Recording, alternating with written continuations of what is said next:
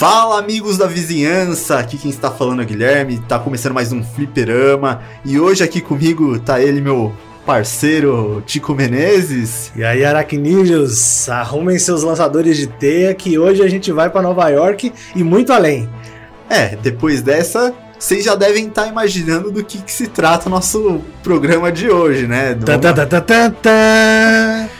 Ninguém menos do que o espetacular Homem-Aranha, né? Mas hoje nós não vamos falar sobre os filmes dele. Nós vamos falar sobre o que, Tico? HQs, material origem, material de nerdola, coisa que ninguém conhece, mas se já se você quer conhecer, a gente faz essa essa gentileza para você. Sim, hoje a gente vai apresentar algumas HQs do Homem-Aranha para você que não conhece elas ou quer entrar nesse mundo, né? Que é um mundo sem volta, né, Tico? É um, cara. É. Você entra nesse mundo de HQ aí para você voltar. Né, não, tipo, são você... drogas pesadas, vai um investimento ali que você começa a vender relógio, começa a roubar a bolsa da mãe. É, o negócio é louco, o barato fica louco. Infelizmente, hoje, tipo, você tem que vender quase o corpo, né? Pra comprar. se você quer colecionar HQ, cara, você. Infelizmente, né? Porque, cara, é um absurdo, tipo, os preços que se cobram. E muita gente não consegue acompanhar, tipo, entrar nesse mundo muito por conta disso. Porque é um custo muito alto, assim, cara. Tipo, não é todo mundo que pode arcar, né? Concordo. Então, mas se você tá querendo correr esse risco e querendo se aventurar nesse, nesse mundo de quadrinhos e quer começar por Homem-Aranha, a gente vai trazer aqui algumas HQs que você pode começar, né? Você pode é, optar, que é uma das mais famosas, algumas sagas mais famosas do nosso amigo Aranha, né? E a gente vai trazer para vocês aqui para vocês terem alguma noção de alguma base de por onde começar essa jornada de vocês. Então vamos começar por qual, Tico? Vamos lá, a gente começa pelo começo, Amazing Fantasy número 15, 1964. Stan Lee e Steve Ditko se juntaram para criar um personagem que foi rejeitado por todos os editores da Marvel na época. Contextualizando um pouco mais, uh, claro, não, não vou me estender muito, o Stan Lee tinha essa ideia de criar um herói fraco, um herói que parecesse fraco pra, por todas as perspectivas. Um herói jovem, emotivo, com questões emocionais, uh, franzino, mas que mostrasse que, com todas as desvantagens e adversidades, ele ainda tinha um coração de herói. A ideia de que todo mundo pode ser herói independente das suas dificuldades. Isso foi em 1964. E se, e se não me engano, essa, essa edição só entrou porque por causa de algum problema com uma edição da de Vingadores, se não me engano, ou de Quarteto Fantástico, se não. Cara, provavelmente eu não me lembro direito qual foi a circunstância que causou, mas eu sei que era uma revista que estava para ser cancelada. Era uma revista que já não, não vendia mais e eles já, eles já tinham os, os grandes heróis da editora, que era o Quarteto Fantástico e os ah, Vingadores. tá, não, se não me engano, a revista ia ser fechada e o Stan Lee meio que aproveitou. falou: ah, já vai ser fechada mesmo, então já vou lançar. Já, ele já queria lançar, só que não queriam dar essa oportunidade de lançar esse personagem. Isso mesmo. E aí ele aproveitou e falou: Meu, de qualquer jeito vai fechar. E acabou dando muito certo, né? Tanto é que um ano depois. Bom, a Amazing Fantasy foi publicada em 64, eu não me lembro, acho que foi setembro de 64. O Google depois me corrige. É, e eles falaram: beleza, então coloca esse personagem, vamos, né, vamos. Faz aí, você é, é um cara respeitado aqui na Marvel. Já que tá fechado, a gente não tem nada a perder. E realmente eles não tinham nada a perder, só a ganhar. É, um ano depois, as respostas do, do, pessoal que lia Amazing Fantasy foi tão, foram tão positivas que o cara chamou o Stan Lee e falou: Cara, aquele seu herói aranha lá, vamos tentar fazer um negócio mais sério, vamos tentar colocar ele como uma, uma linha editorial da Marvel. E cara, o resto é história. E aí o. E que história, né? Talvez talvez eu, pelo menos, eu acho que é o maior da Marvel, cara. Ah, eu concordo. Eu, eu acho concordo. que é o, como nome popularmente, né, eu acho que é o, é o, maior, assim, se for ver. Ele virou uma marca, ele virou uma marca Sim. e realmente é o herói mais conhecido da Marvel, um dos Talvez mais, mais rentável também. Sim, qualquer coisa que você coloca Homem-Aranha, você sempre vai ter um retorno. É, não é à toa que hoje, né, os direitos cinematográficos tem aí uns embrólios e uns acordos, umas, umas Trocação de soco, né? Nossa, cara, entre a Sony e a Marvel Studios e a Disney, né? E, e... Sim. Bom, Uh, o resto é história, como a gente falou, mas bom, a gente tem o Amazing Fantasy número 15 como o começo ideal. Por quê? Não só uh, ele é o começo de tudo, ele é quando o tio Ben morreu, quando o Homem-Aranha foi picado, aquela historinha bem que todo mundo já conhece. Do Peter Parker, o nerd que sofria bullying, né? Isso, tipo, na década de 60. É, exatamente. E o, e o legal é que o Stan Lee, com a ideia dele, igual complementando um pouco o que você falou, que a ideia dele de fazer um cara que, puta, mostrar, além dos problemas de heróis, era mostrar os problemas dele da vida diária, né? Como falta de dinheiro, problema com garotas, Sim. problemas no, no estudo, embora ele sempre tenha sido muito inteligente, mas ele tinha essa preocupação com os estudos. Era mostrar que um herói também podia ter problemas e é, circunstâncias igual a de quem estava lendo, né? Qualquer um podia se identificar. Coisas que, na, por exemplo, na época de 60, você não tinha muito. Você tinha um Superman, um Batman, onde eles eram. Fodões, exatamente. impossíveis de se alcançar. E não, o Homem-Aranha ele traz isso para você. É um super-herói com problemas de, de humano, sabe? Essa então, era a ideia, exatamente. se aproximar do público. É, o público que lia HQs era majoritariamente infantil, infantil e adolescente. Uh, em 1960, bom, a gente tava, a gente, né? Estados Unidos estava passando por uma depressão, passando pelo pós-guerra, então as pessoas não tinham muito poder de compra, tinha uma questão econômica seríssima acontecendo. E, cara, basicamente você se aproxima dos filhos de veteranos de guerra, você se aproxima de jovens que cresceram com, é, na sombra de pessoas que viveram um momento histórico muito grande. Então há traumas muito, muito intensos né, na sociedade. Então a ideia de criar um herói com traumas, que no caso do Peter foi ser responsável uh, indiretamente pela morte do tio, uh, sendo um menino franzino, sendo um menino que sofre bullying constantemente, mas um cara cheio de potencial, é, causa identificação. E até então essa questão da identificação, de fazer o público se ver no personagem, não era uma não era um ponto, não era uma questão no mundo dos quadrinhos. E, bom, tá aí a jogada genial, tanto é que a resposta foi super positiva. Sim. E a Amazing Fantasy número 15 entrou pra história e, bom, hoje é publicada na coleção definitiva do Homem-Aranha pela Panini, mas você consegue encontrar em várias outras formas, formatinho. No Mercado Livre você acha encadernados fininhos, é, não é difícil. Bom, você sempre tem a opção do scan, né? Sim. Você, bom, quem, quem, quem quer entrar nesse mundo e não quer doar rins, você pode ir atrás do scan. Você vai, coloca Amazing Fantasy número 15, traduzido PTBR. Pronto, Xablau, você vai conhecer o Homem-Aranha desde o começo. Não, e é uma das. Eu acho que em questão de HQ de origem, eu acho que é uma das mais completas, né? Assim, sim, é, sim. Que, é uma das que mais entrega, eu acho. Com certeza. É um pouquinho datada, porque, bom, é uma HQ de 1964. Uh, é de uma década onde não, não se tinha muita referência de quadrinhos, então tudo era muito recente.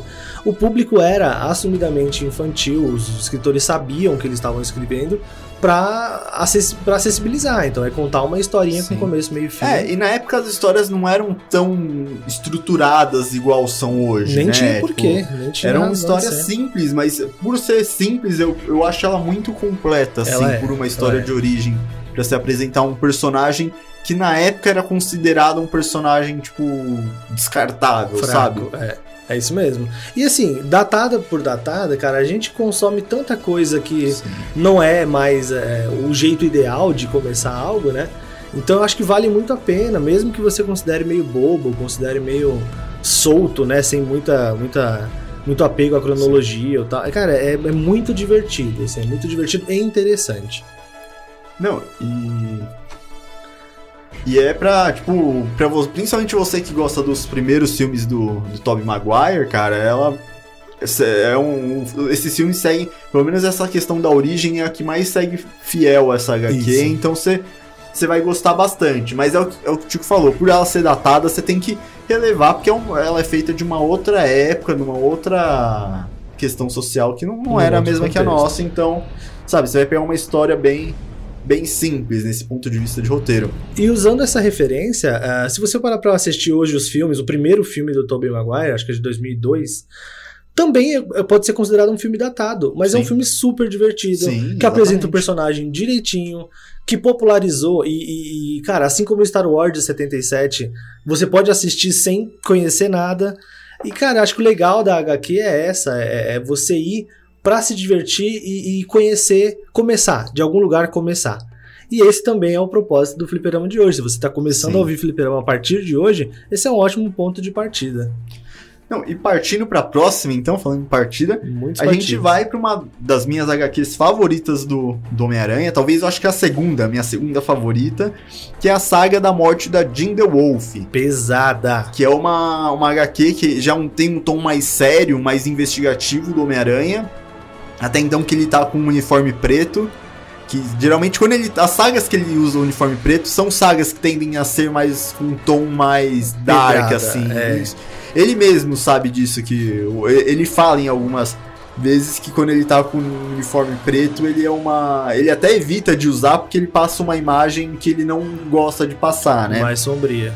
E é uma história onde a Jean The Wolf, que é uma, uma detetive, parceira, uma da- das poucas, eu acho que é a única, né, da- do, do pessoal da polícia lá de Nova York que, que gosta do Homem-Aranha e que ajuda ele, e eles têm essa parceria. Ela é assassinada pelo Devorador de Pecados, que é um serial killer, né? Isso. E ele e o Homem-Aranha sai por aí tentando achar esse cara, que vai saindo cometendo vários crimes pela, pela cidade e não se sabe qual é a identidade dele. E conta também com a participação do Demolidor nessa, nessa história, Que né? aí eu sou suspeito, porque o Demolidor, depois do Homem-Aranha, é o meu super-herói preferido. E aí junto o útil ao agradável ainda, Pronto, nossa, é. aí. O mais legal da morte de the Wolf é, é que ela foge um pouquinho, como poucas vezes o Homem-Aranha fez. Ela foge um pouco do tom divertido de amigão da vizinhança. É, o Homem-Aranha tem algumas histórias, e é legal, até legal porque elas acabam virando clássicas, é, que fogem do tom divertido, do tom descompromissado do herói. E a morte de Wolf é sério, é uma, é uma crítica social muito forte, é uma crítica à corrupção na polícia, a questão de gangues na- nos Estados Unidos, que, bom, sempre foi um tema muito pesado. É, serial killer, que também é- sempre rende muito, né? Em qualquer Sim. mídia é um, um tema que rende muito. E traz um pouco da, da- dos problemas, da dificuldade do judiciário norte-americano. E aí entra o Demolidor. Então você traz vingança, você traz temas muito adultos, muito sérios numa HQ que até outrora era pra crianças. Sim. E é, é pesado, cara. É psicologicamente muito pesado, é muito forte a história. Tem um, um- roteiro muito coeso, muito fechadinho, então é um bom ponto de partida, mas fica o aviso, não é o tom costumeiro do Homem-Aranha. Ali você tá tendo acesso a algo um pouco diferente e talvez por isso tão memorável. É, ele lembra até uma pegada meio Batman, né? Nessa questão investigativa e porradeira dele. Sim. Porque você tem várias cenas que ele vai até é, investigar uns caras que ele acha que tá envolvido, uns caras da máfia, uns, uns outros criminosos pra saber um pouco mais do Devorador de Pecado. E, cara, ele não segura nem um pouco a mão assim. tipo, Ele pra- ameaça com força e- bruta. Ele bate primeiro e pergunta depois, é bem assim. E ele. Eu acho legal a relação dele e do Demolidor nessa, nessa história, porque eles sempre tiveram uma relação de respeito e cooperação com o outro. Sim. Só que nessa história, eles, por mais que o objetivo deles seja o mesmo, eles fazem de jeito. Eles querem fazer de jeitos diferentes e eles acabam discordando e saindo na mão algumas Sim, vezes. sim. Então, sabe, é, eu acho bem legal isso, que o, o Homem-Aranha, ele tá muito, assim, perturbado não, mas ele tá muito ra- Na raivoso, é. E o Demolidor muito racionalmente, assim, falando, Sim. não, a gente vai pegar ele, só que você não é você que vai julgar ele e executar a pena dele, não, é, é a justiça vai fazer isso. E E essa é ele- a problemática. É, do- e o Homem-Aranha ele quer pegar e quer se vingar do cara que matou a parceira dele, uma, uma amiga dele. Então aí você tem essa dualidade, assim, tipo, embora o objetivo seja o mesmo. Então eu acho isso muito bacana, cara. Então, é aí que. vou- Bom, a- dos anos 70 em diante, começou essa coisa. Na verdade, dos anos 80, vai, vamos trazer para um, um, uma referência mais clara, que é o Cavaleiro das Trevas, o Batman Cavaleiro das Trevas, do Frank Miller. Ele trouxe um pouco. Trouxe não, ele influenciou muito, na verdade, essa coisa do sombrio e realista. Então, muitos quadrinhos, muitos heróis, muitos autores passaram a contar e a ter histórias sombrias e realistas, com mais pé no chão, apesar por mais mirabolante que seja o que fosse o herói. E o Demolidor, ele, ele tem essa. Ele sempre foi assim. Por mais que no começo ele tenha sido mais fanfarrão e tal, ele sempre foi mais pé no chão. Ele sempre tratou sobre questões urbanas. O Homem-Aranha também, mas o Homem-Aranha, é, as histórias dele têm um pouco mais de, de pano pra manga em qualquer contexto. Então já teve muita história cósmica do Homem-Aranha, ele indo pro espaço. Então é muito legal você ter uh, uma história que traz dualidade, traz complexidade, traz nuances de pessoas que estão ali por um mesmo objetivo. E no Sim. caso, um objetivo super nobre, né? E cara, e dessa HQ, pra, acho que pra complementar dela, eu gosto bastante da, da arte, que se não me engano é do Rick Butler, né? Eu acho que sim, já vou. É. Vai falando que eu chego Então, aqui. eu acho porque a HQ sempre teve esse, esse negócio de, tipo, usar muitas cores, tipo, muito colorido. E, a, e essa esse, a arte dele não foge à regra só que ele consegue fazer um colorido e ao mesmo tempo deixar um tom dark na história, sabe? Porque geralmente principalmente nas HQs da Marvel, você vê muitas cores, muitas cores vivas, e, e aí dá um tom meio aventuresco, né? Um negócio, aquelas aventuras, tipo, sempre com umas piadinhas que a gente costuma ver, Sim. sempre com aquelas aventuras mais otimistas. E nesse não, por mais que você tenha uma, uma, uma paleta de cor bem diversa, colorida, ainda consegue manter um tom meio dark, meio sombrio na história. E eu acho isso sensacional, cara. Sim, principalmente e, eu... pela figura principal, tá toda de Sim, preto. Sim, né? exatamente. Né? E, e, e, essa questão dele tá todo de preto, eu acho que é a melhor representação da do que ele tá sentindo naquele momento, tipo, naque, naquela de... saga, exatamente, na, no tom do momento do, do Peter Parker, Homem-Aranha, naquela. E principalmente o que a gente falou da, da questão do uniforme preto para ele se representar uma ideia que ele não gosta, porém naquele momento é o que ele tá que ele, se expressando, né? Sim, então eu acho sim. isso sensacional. E eu, como um, um, leitor de quadrinho que eu prezo muito pela, pelo estilo do, do desenho, às vezes, cara, as, pode, a história pode até ser boa, cara, mas se a arte não me pega ali, eu não é sabe? como, como se fosse um filme com bom roteiro e um CGI fraco. Exatamente, exatamente. Entendi, entendi. E a. Só que essa daí, para mim, é sensacional, a arte. Eu não tenho do que reclamar. É maravilhoso. Então, cara, eu recomendo demais, principalmente se você é uma pessoa que reclama que a Marvel é muito piadinha, né? Que é muito colorida e tudo mais. Cara, lê essa daí que você vai gostar, então. Que Concordo. você. Que ela é totalmente séria, é uma pegada bem dark, assim. Então, principalmente por ser Homem-Aranha, então acho que reforça mais ainda essa ideia. Então, cara, pode, pode ler que é, que é sucesso. E eu vou fazer um adendo aqui. Uh, essa coisa a gente tem falado muito uniforme preto, uniforme preto, o que, que é uniforme preto? Só fazer um adendo uh, pra gente poder seguir uma cronologia. Sim. O que, que é uniforme preto? Uh, em 1980 e alguma coisa, Uh, a Marvel falou: vamos fazer uma saga juntando todos os super-heróis para vender boneco? Sim. E aí nasceu Guerras Secretas. É uma saga ruim. Mas nossa! É uma boa ideia mal executada, Isso, né? É uma boa ideia, Embora mas... seja considerado um grande clássico, né? Dos quadrinhos. Justamente cara. por ser a primeira vez que todos se juntaram, né? Mesmo que não foram que existisse... só todos. É que a ideia da saga é uma entidade cósmica junta todos os heróis e todos os vilões do planeta Terra num mundo só e, e literalmente fala: se matem. É isso. É tipo isso. É isso, é um quero... Big Brother dos heróis e vilões é. e vale porrada. Exatamente. E, cara, é mal executado. Porque é, é uma, uma puta ideia, né? Sim, que... se não me engano, o, o roteirista acho que é o Jim Shooter. Depois vamos confirmar. Ele é um. Eu acho ele um péssimo escritor. Eu não acho que ele escreve bem. E o cara, puta, ele viaja, é uma saga demorada e tal. Sim. Tudo bem, culpa um pouco a época.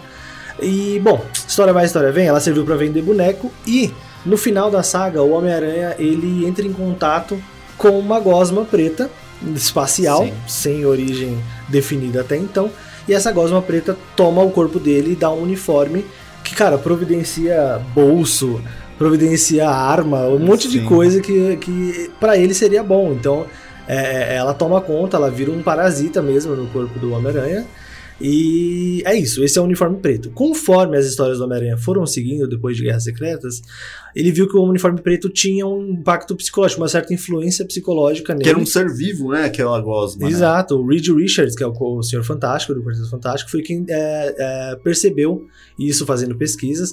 Então é bem bacana. E, bom, essa gosma preta acabou quando o Peter percebeu que ela estava tendo uma influência muito negativa nele. Ele, naquela cena clássica dos sinos, no arco Nascimento de Venom, Nascimento de Venom. é, ele, ele tira, ele dá um jeito de tirar essa gosma preta dele. Essa gosma preta precisa de um novo hospedeiro e encontra o Ed Brock, que é um jornalista que, cara, das fake news, um jornalista que muito seria bolsonarista hoje em dia. Esse, E esse apertou 17. no, cravou 17. Sim. E, bom, daí nasce o Venom. Então, só pra vocês terem uma noção, quando o Homem-Aranha tá com o uniforme preto, ele tem essa influência do, do- da gosma preta que é negativa. Então, É, ele fica mais depois, ele, violento. mesmo ele se livrando, depois ele acaba fazendo um uniforme de pano normal mesmo. Mas da- do mesmo visual que era o uniforme preto, né? Então. Isso, porque teve uma identificação, ele gostou, enfim, Sim. algumas razões. Então é muito fácil confundir essa coisa. Ah, Até então, ele tá... quando ele se livra, ele volta a usar o uniforme preto, tipo um uniforme de tecido normal. Só que depois que o Venom aparece a primeira vez atacando a Mary Jane, ela fica tão traumatizada que ela não quer que o Peter mais use o uniforme porque ela se lembra do Venom. Isso mesmo. Então ele volta a usar o uniforme tradicional vermelho e azul. Só que depois acaba, ele acaba voltando com. Em algumas outras sagas, ele acaba voltando esse uniforme preto. Mas a gente já vai falar disso, que a gente vai pra outra saga, que já falando de Mary Jane, que é a do O Casamento, né? O Casamento, uma das minhas histórias favoritas do Homem-Aranha, pra mim um ótimo ponto de partida.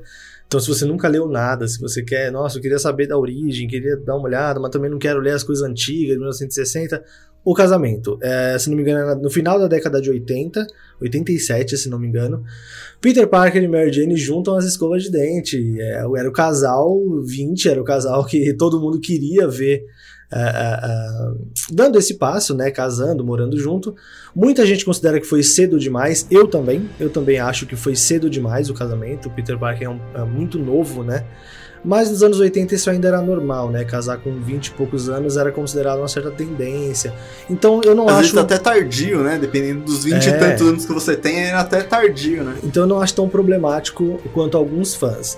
Mas o que que é legal no casamento? Ah, não só tem o evento em si, que é muito bacana, você vê o Homem-Aranha casando, pô, é muito divertido. Mais uma vez, uma coisa tão trivial, tão comum, tão humana, que é o casamento, que é se entregar sem pensar demais, porque você gosta muito daquela pessoa, aí você agiu na emoção, e o Homem-Aranha é total emoção. Então, mais uma vez, você se vê ali contemplado pelo seu herói de infância. E o que, que é legal na história o casamento, tirando o fato de que eles casam? Tem uma edição, se não me engano, chama Mundos Paralelos, onde mostra a história da Mary Jane desde que ela era uma menininha e tudo o que aconteceu, tudo que levou ela na jornada dela a se tornar a mulher que ela, que ela é e a mulher que, cara, é quem dá força pro Homem-Aranha. Sabe, é muito bacana, é até progressista pra ideia, pra, pra época, porque não se falava tanto sobre empoderamento feminino, não se falava tanto sobre a mulher ser protagonista da sua própria história. Era sempre aquela história de, ah, por trás de um grande homem existe uma grande mulher. e não, né? na- nessa história, Mundos Paralelos, a Mary Jane ela tem um protagonismo incrível, cara. É muito bacana, é muito bem escrito. E você vê ali é, questões que você fala, cara, era pra ser mesmo. É é uma personagem que é pra estar do lado de um personagem tão grande quanto o Homem-Aranha. Ela é tão grande quanto o Homem-Aranha. E você também vê a história do Peter desde a sua origem. Então, é um ótimo ponto de partida. Uma, é uma releitura da origem do Homem-Aranha ah, no momento mais importante da sua vida até então. Então, eu acho uma história imperdível. ah, vá atrás e é só sucesso. E seguindo nessa linha mais romântica do Homem-Aranha, e também de relembrar situações do passado, a gente vai para pro que é a minha favorita, provavelmente a do Tico também, e provavelmente vai ser a sua também quando você lê, que é Homem-Aranha Azul. E por que desse título? O Homem-Aranha está com um traje azul? Muita gente acha, né? É, Mas não. Não é. É por causa do tom mesmo da, da- dessa, dessa saga, né? Dessa, desse arco.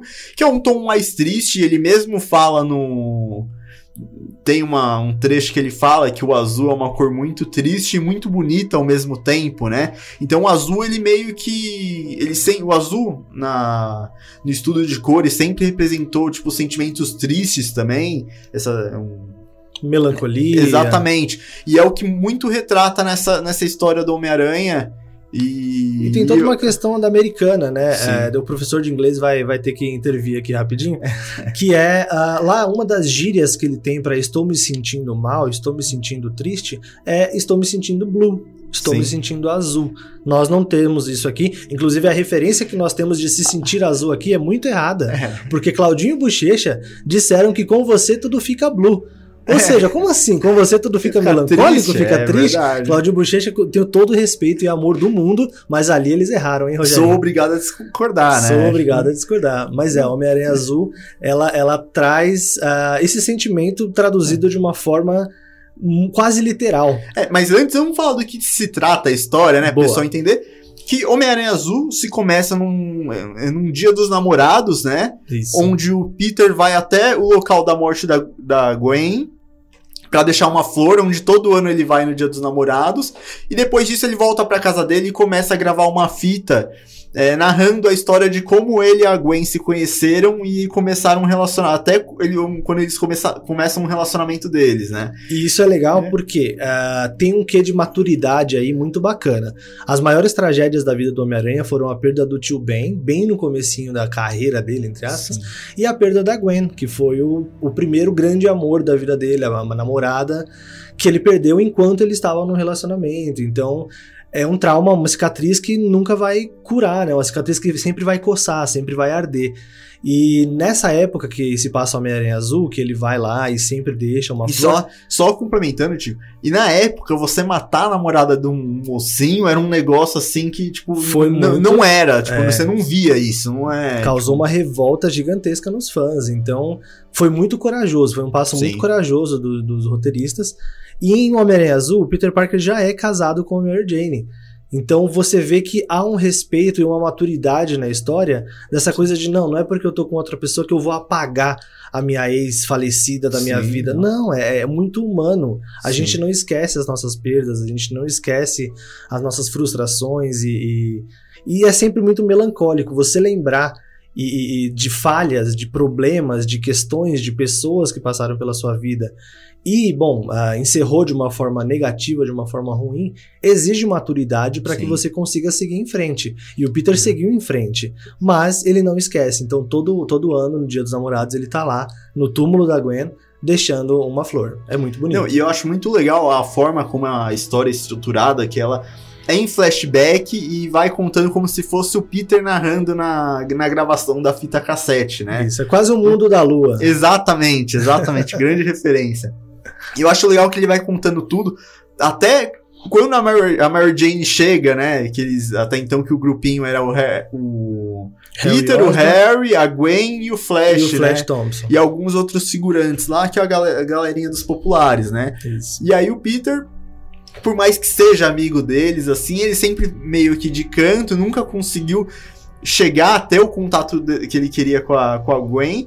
E quando ele tem, na primeira vez que eles vão se encontrar, que a Gwen chama, que eles vão sair em grupo lá, mas a Gwen chama ele, ele acaba levando a Mary Jane.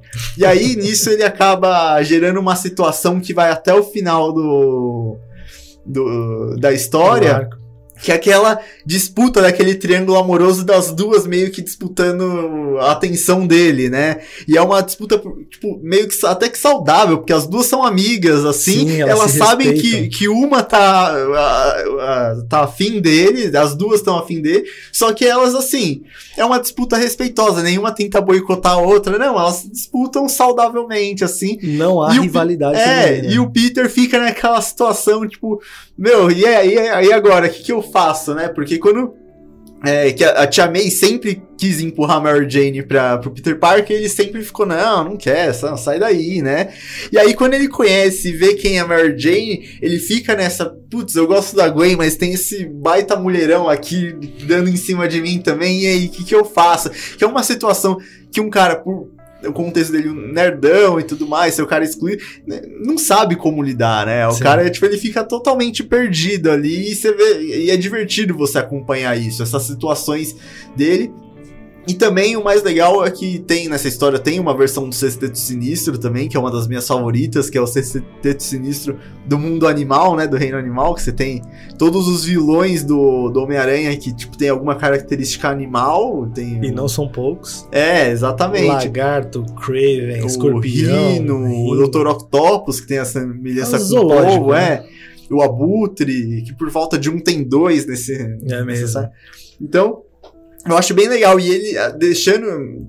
Com tudo isso acontecendo, das duas garotas mais bonitas que ele conhece, que ele é afim, disputando por ele, ele tem que deixar de lado pra ir derrotar os vilões que estão atrás dele. Então, tipo, e aí, sabe, ele se nas enrascadas de Peter Parker, Homem-Aranha, que ele sempre se mete, cara. E é uma história, cara, super delicada, super bonita, super divertida também. Só que, cara, é, e é uma história que, se eu puder, tipo, uma vez por mês, eu, eu acho que eu, que eu leio tranquilamente, assim. Eu acho sem- justo. Eu acho justo porque ela causa identificação com qualquer pessoa e não só homem, não só nerd, não só pessoa que não teve muitos contatos amorosos. Até porque o Peter, é o Peter Parker, não o Homem-Aranha, ele é um cara meio sem atitude, Sim. né? O Peter ele não sabe como abordar uma mulher, ele não sabe como abordar Sim. romanticamente, né, uma pessoa. E, e isso é muito engraçado, porque você vê que quem tem atitude, novamente o Homem-Aranha, a história do Homem-Aranha sendo super progressista, quem tem atitude e maturidade pra lidar com essa essa vontade de estar com o outro são as mulheres, Sim. são as meninas. A Gwen e a Mary Jane têm muita atitude, mas a questão da, da- de ser o Homem-Aranha sempre atrapalhou o Peter e impediu Sim. que ele evoluísse nesse aspecto. Então é muito divertido de acompanhar. Tem o seu quê de melancólico, porque a gente sabe do fim dessa É, história. eu, né? particularmente, eu acho essa história mais humana do Homem-Aranha, cara.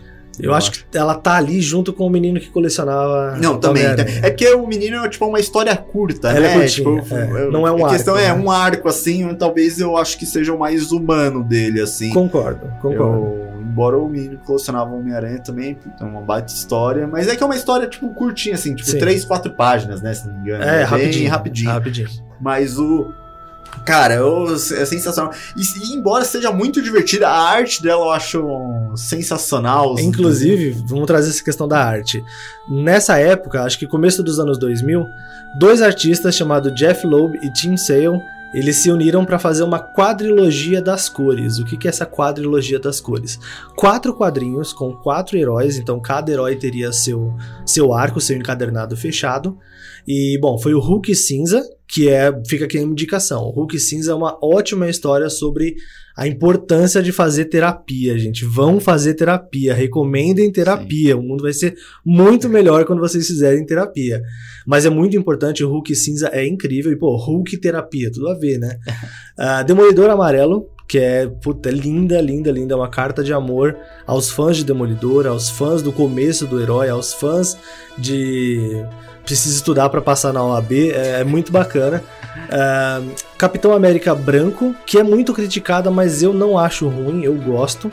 É uma história sobre como é difícil recomeçar quando seu passado está tão distante, como é difícil recomeçar quando as dores do passado estão tão próximas. E Homem-Aranha Azul, que é um estudo sobre a melancolia, quase um ensaio sobre a melancolia, sobre se lembrar das coisas, ah, não deixar que elas se apaguem, mas saber que é importante São, seguir em frente. são histórias mais pessoais do que, tipo, aventuras em si. Sim, né? Elas parecem um- uma graphic novel, elas Sim. parecem um filme indie estrelando super-heróis. Por mais que tenha, igual Homem-Aranha, tem cenas de. Essa Homem-Aranha Azul tem cenas de ações, lutas bem legais, cara. Sim, Dele sim. com um lagarto no, no túnel do metrô lá, é muito É bacana. divertidíssimo. cara, tem muito boas, mas assim, não é o foco. é, não é o foco. E, tipo, sabe, é, eu acho muito bacana por causa disso, porque é, a questão da do que o herói tá passando e é o que a gente tava conversando da, do começo do Homem-Aranha, que é trazer pra um, um super-herói passar por coisas, é, Tão situações humanas, né? tão humanas, eu acho isso, cara, É, sensacional. E essa, e essa HQ ela faz disso de uma forma. chega a ser divina até, cara. é Mas bonito. Vamos pro próximo, que se deixar falar de Homem-Aranha Azul aqui, eu vou até. Cara, esquece, esquece. Eu vou longe aqui. Não, a gente volta, a gente tava falando de- do, do uniforme preto, a gente tem a saga da volta do uniforme preto, que vou contextualizar aqui o pessoal, que após tem a Guerra Civil, que é o evento Guerra Civil, que muita gente conhece, que é os heróis têm que ser registrados e, assim, revelar a identidade, o Homem-Aranha acaba revelando a identidade dele, só que a Guerra Civil acaba, o Homem-Aranha se dá muito mal nessa história aí, Como todo, sempre. todo mundo sabe a identidade dele, e os vilões vão atrás dele, né? Dos seus entes queridos. E o rei do nessa saga a volta do uniforme preto, o rei do crime manda um cara ir lá e atirar na na tia May, né? Se não me engano, é no Peter Parker, né? Mas. É, ele manda tipo ir atrás do Peter, mas assim, tipo matar todo mundo que tá junto a ele, mas é que ele está os três no, no mesmo lugar na hora, né? E aí a tia aí- May leva um balaço. Sim, e aí ela fica entre a vida e a morte. E o Homem-Aranha ele se irrita e ele volta a usar o uniforme preto, né? Porque ele, até então ele tava usando o Aranha de Ferro, que o Stark fez pra ele, só que como ele trocou de lado na, na Guerra Civil, aí ele acabou voltando pro uniforme normal. Sim. E aí, com tudo isso acontecendo, ele volta a usar o uniforme preto, que é um momento muito difícil pra ele, né? Sim. E aí eu vou fazer até um adendo aqui pra vocês entenderem o impacto dessa história. Vocês lembram em Tropa de Elite 2, que pra mim é o Tropa de Elite que vale. O 2 é o bom, tá, gente? Cuidado com o primeiro, que o primeiro cria fascistas. O 2 tem uma cena que o Capitão Nascimento, o filho dele leva uma bala perdida, o filho dele toma um tiro que era destinado pra outra pessoa. E ele fica, cara, pistola. Primeiro ele sente, claro, o desespero, e o Peter sente também quando Sim. ele vê a Tia May baleada. E, cara, ele coloca o uniforme preto e fala: Mano, se acontecer alguma coisa com a minha tia, eu vou matar todo mundo. Você consegue imaginar o impacto do Peter Parker? Pô, o cara, amigão da vizinhança, bonzinho, o bom moço, que sempre se dá mal, mas consegue superar. Falando eu vou matar todo mundo, é muito, é muito impactante. E, bom, lembrei daquela história, daquela cena do, clássica do Capitão Nascimento, chutando político safado até não poder mais. E isso acontece também em A Volta do Uniforme Negro. Que é quando ele vai, te vai tirar satisfação com o Rei do Crime pelo que aconteceu. E aí tem a cena clássica, que eu vou É, deixar vamos, é, vamos dar um spoiler aí, porque Ah, é uma por favor, cena precisa. sensacional.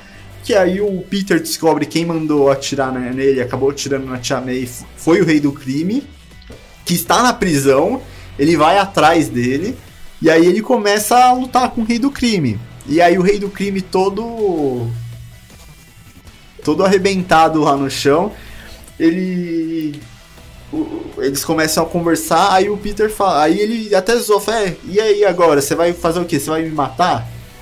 Ele falou, não, porque o Homem-Aranha não, não, não é de fazer isso. E aí ele tira o uniforme dele fala, Homem-Aranha não é, mas o Peter Parker é. E arrebenta, dá um cacete no Rei do Crime, lindo, e fala, ó, eu não vou te matar hoje, porque eu vou esperar pra ver o que acontece com minha tia. Se minha tia morrer, eu volto aqui e acabo com o serviço. Então, reza bastante pela vida dela, porque sua vida depende da dela. Imagina isso, cara. Homem-Aranha meio justiceiro. É muito forte. É muito sim, legal. Sim, e, e é um negócio que você vê o Rei do Crime apanhando lá e você sente o gosto, assim, você sente prazer. É até- satisfatório. É, né? Você porque- até duvida, você fala, caramba, será que eu devia estar me sentindo Sim, tão sim. satisfeito em ver ele apanhando, né? E aí você lembra tudo que ele fez e faz, e você fala, não, beleza, é, sim. É, cara, é, essa é pesada. Mas é, e é tipo, é uma das outras histórias, porque é o que a gente falou. História com o uniforme preto dele tende a ser um pouco mais. um tom mais dark, né? E tende a se tornar clássico. Sim, sim. E essa saga é muito boa, cara. Eu acho que e ela que ela leva um conflito que é até um desespero dele de consertar as coisas que leva à próxima saga, né? Boa. Que é a Um novo dia. Ah, bom, a Tia May acaba não resistindo. Ah, bom, aqui a gente vai pra spoiler. Não, não- é, A Tia May acaba não resistindo aos ferimentos desse tiro. E o Peter ah, procura desesperadamente por alguém pra salvar a vida dele. História vai, história vem. Ele encontra Mephisto, que todo mundo acha É. que tá nas séries da Disney. que Gente, todo mundo não vê- vai estar. Tá. Tá? Já vamos avisando, não vai estar, tá, não vai Todo mundo vê o Mephisto em todo, tudo que é lugar. Meu né? Deus do céu, supera, cara. Bom, Peter Parker não superou, foi fazer um acordo com o Mephisto e Mephisto pediu para ele, ó, você para você ter a vida da sua tia de volta, você vai ter que me entregar o que de mais puro você tem. E o que, é de mais puro? Não é o brioco, é o relacionamento dele com a Mary Jane. Então ele tem que abrir mão do relacionamento dele, do amor dele, que é algo muito puro, puro o suficiente para o Mephisto invejar, e ele entrega.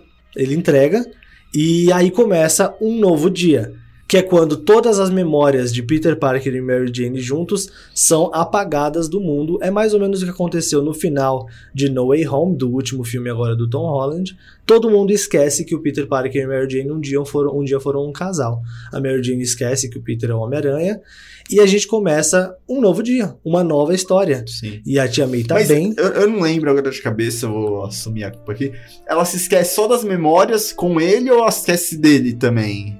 Ela esquece só das memórias com ele. Então, mas ela ainda conhece o Peter Parker, mesmo não sabendo que ele é Homem-Aranha. Cara, eu não me lembro, porque isso ela só volta a aparecer no Peter Parker, Peter Parker Paparazzo, que é um outro encadenado ah, que vem, acho que três, três encadenados depois de um ah. novo dia, mas eu não me lembro as circunstâncias dela aparecendo. Eu lembro que é muito impactante quando ela aparece, mas aqui eu vou faltar com a informação. Eu não lembro se. Não, mas tudo bem, o pessoal vai, vai ler e vai descobrir Exatamente. lá também.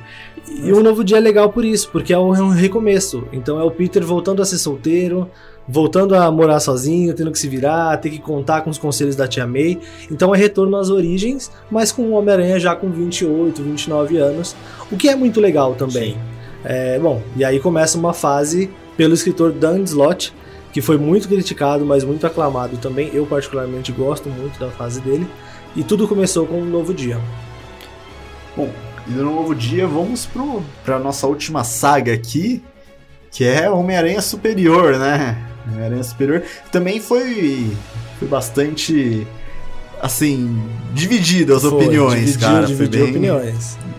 Eu acho que isso só não dividiu mais do que uma saga que a gente vai falar, só que essa a gente não podia nem falar hoje, porque ia dar assunto que é a saga do clone, né? Na, teremos um episódio sobre saga do clone. É, porque é que a gente não dá para recomendar a saga do clone para quem tá começando agora, porque é uma salada de fruta é, com legume, com bife. Que, que, até quem tá, já tá nesse meio já ainda fica um pouco perdido. É. Mas vamos lá, Tico, vamos. Homem-Aranha Superior, vamos lá. Então no de, depois de um novo dia, o um novo dia dura um bom tempo, tá? É um arco que dura um tempão. Uh, Peter Parker e Mary Jane voltam a ficar juntos, acho que é até inevitável, né? Eles iriam se encontrar até em outras vidas.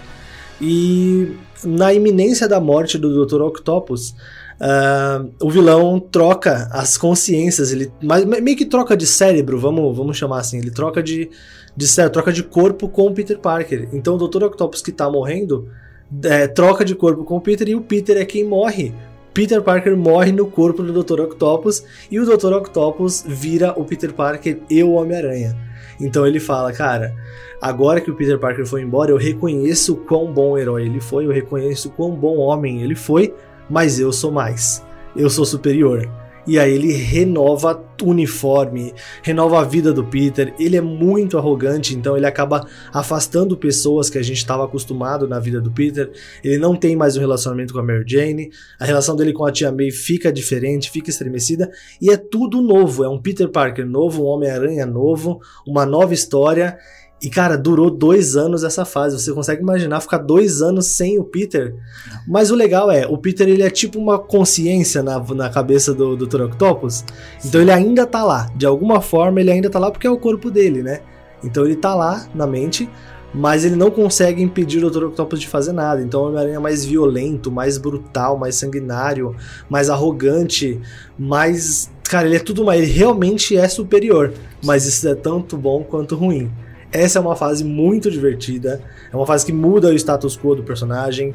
Ela não, não chegou para ser amiguinha do leitor, então assim, as referências que ela faz é pra. Você tem que sair totalmente da sua zona de conforto quando se trata de, de Homem-Aranha, né? Sim, Você... sim, ela ri das referências antigas, ela zomba uh, o seu amor pelo personagem.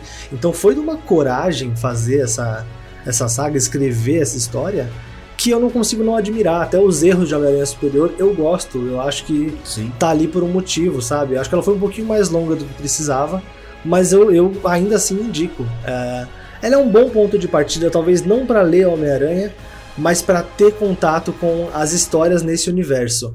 É muito divertida, muito divertida, recomendo fortemente. Mas aqui, se, se tiver que escolher uma dessas aqui pra ler pra sempre, tipo, pra, pra passar a vida inteira lendo, qual que seria? Cara, eu escolho Homem-Aranha Azul. Eu já Acho que não tinha. Não, tem, não, tem Não como, tinha como, tem. porque ela é uma história de origem, ela é uma história que, cara, pega no, no- no emocional, que o Homem-Aranha é um personagem que o emocional é a parte mais legal, mais legal até do que a ação, é as emoções, as emoções do Homem-Aranha. Ah, ela tem todos os elementos importantes de uma história de herói e de uma história do Homem-Aranha. Então, pra mim, a história definitiva do personagem é o Eu acho que é uma Homem-Aranha Azul. histó- a história, pra mim, completa do Homem-Aranha. Ela tem tudo o que você espera ver numa história do Homem-Aranha. Pra mim, é o que a- tem, tem Homem-Aranha Tudo e todos. Exatamente. É, foi, é, é um, é, um, é um marco ali, é um ponto fora da curva nas histórias de herói. Tanto que da quadrilogia das cores que a gente mencionou, Homem-Aranha Azul é superior, é muito além, muito mais do que as outras. Sim. Não, e isso que as outras ainda são boas, né? Sim, é aí que é. tá, pra você ver. o- As histórias são boas, todas as, as, as Sim. quatro são boas, mas Homem-Aranha tá muito além. Bom, então chegamos ao fim aqui depois dessa, desse tutorial de como começar a ler Homem-Aranha aqui. Espero que vocês tenham gostado, aproveitado as nossas dicas aqui. E depois não deixa de contar pra gente aqui nas nossas redes sociais, no Instagram, arroba Fliperama Podcast, Facebook Fliperama Podcast, nosso YouTube também, todos os nossos meios de comunicação. Falar o que vocês acharam, qual é a HQ favorita de vocês do Homem-Aranha, qual que vocês gostaram mais da recomendação, se ficou faltando alguma, que aí futuramente a gente vai fazer mais, a gente vai falar de outras, porque aqui a HQ tem bastante assunto aqui, se deixar, vixe, principalmente Homem-Aranha aqui, particularmente eu e o Tico, se deixar a gente vai, vai longe aqui, então espero que vocês tenham gostado, Tico.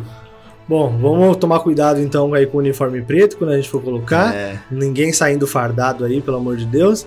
E, cara, muito obrigado, muito obrigado por ouvir mais esse capítulo. Foi aí um pontinho fora da curva do que a gente tem feito no Fliperama. Eu espero que vocês tenham gostado. Ah, não esqueçam de dar referência, cara. Se você gostou desse episódio, se você tem um herói favorito e você gostaria de ver uma coletânea também, traz, porque aqui os Nerdola aceita tudo. é, os caras. E lembre-se que com grandes poderes vem grandes responsabilidades. Sempre. Sempre. Então, é, depois dessa, a gente já vai até. Puxar a teia. é, depois dessa não tem como encerrar o programa de uma forma melhor. Então, galera, valeu aí, obrigado, até a próxima. Valeu! Falou!